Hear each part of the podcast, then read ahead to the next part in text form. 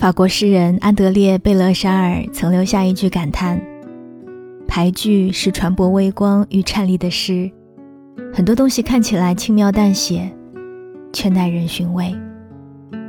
摄影的时候按下快门，仅仅是一瞬间，而记录的却是当下的千言万语。”嘿，你好吗？我是三 D 双双。当我看到这些迫不及待想要跟你分享的照片的时候，我脑海里就浮现出了刚刚的那一段话。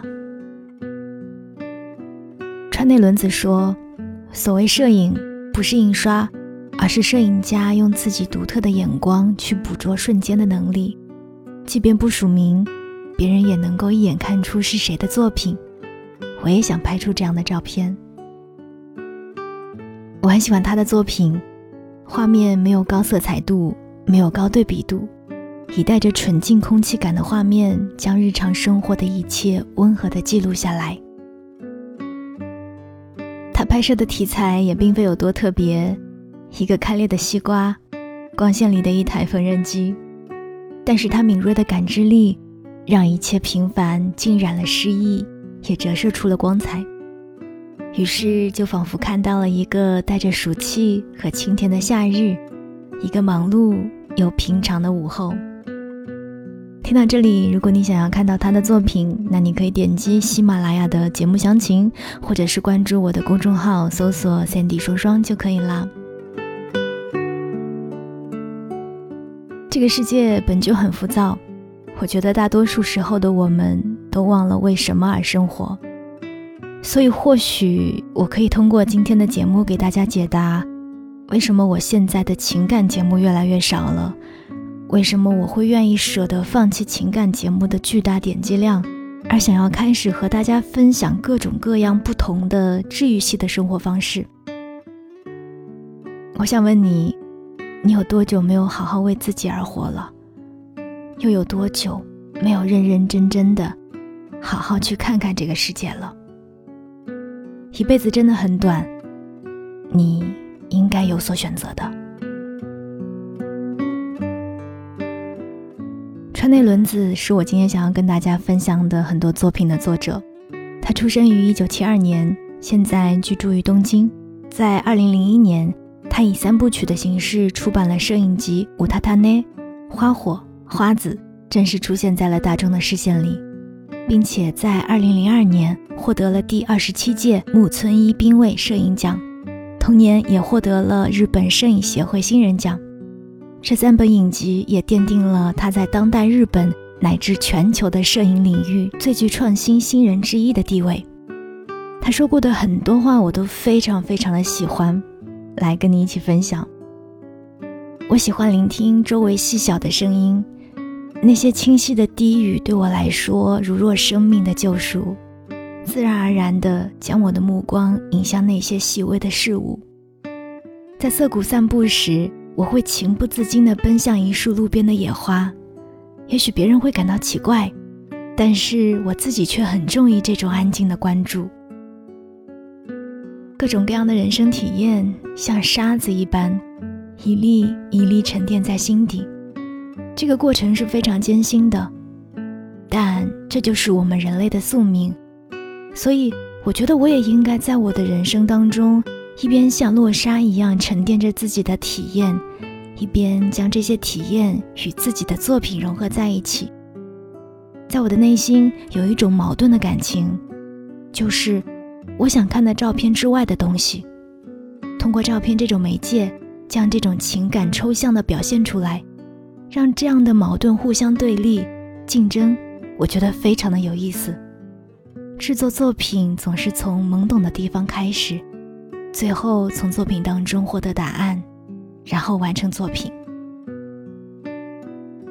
人们常说我有一双孩子的眼睛，比如我会长时间的观察蚂蚁如何搬运砂糖，要不就是在躲雨的时候偷窥蜗牛的世界。从某个角度来说，我的确还抱有孩童时的好奇与敏感。川内伦子也曾经说过，记录其实是一件非常恐怖的事情，因为每一个画面转瞬即逝，在这一瞬间之后，再也不会出现这样的一瞬间，没有什么是可以抓住的。是啊，我觉得这像极了我们的人生，总是在惊喜与无法碰触之间来回辗转。照片是不会骗人的，而我们内心的感受，其实也是无法隐藏的，哪怕你用了很多的谎言来欺骗自己。在毫无心动体验的状态下拍摄出来的照片，不管装框再豪华，照片放的再大。也是毫无意义的。相反，好的摄影作品表现出来的，正是自己感受到的那一些了不起的、有强烈冲击力的东西。川内伦子在早期拍摄代表作时，经常会将日常生活当中的细微事物记录在六乘六的方画幅里。于是，那一些我们不曾看到的，或者更多的是我们看见却从来不曾注意的细节景象，都被一点点放大。定格到我们的眼前。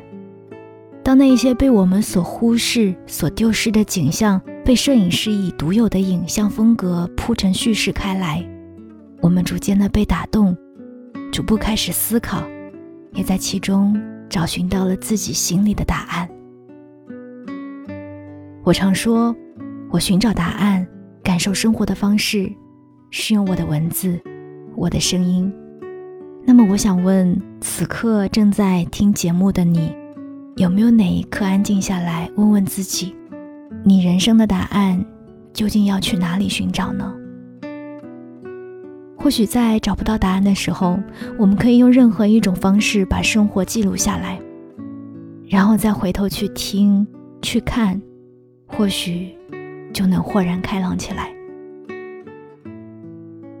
这个世界很大的。而我们自己的世界其实很小很小，但是打开门去看一看，当我们走进这个大大的世界了，那么小世界里的烦恼和忧愁就不会再来叨扰你了，或者，即便他们来叨扰你，而你也总是可以坦然自若。树下菜汤上。飘落樱花瓣，这是日本的著名牌圣松尾芭蕉的作品，而我用它来作为标题，是想把它送给你的。不知道你能否懂呢？我是三 D 双双，记得好好生活，我们下期再见。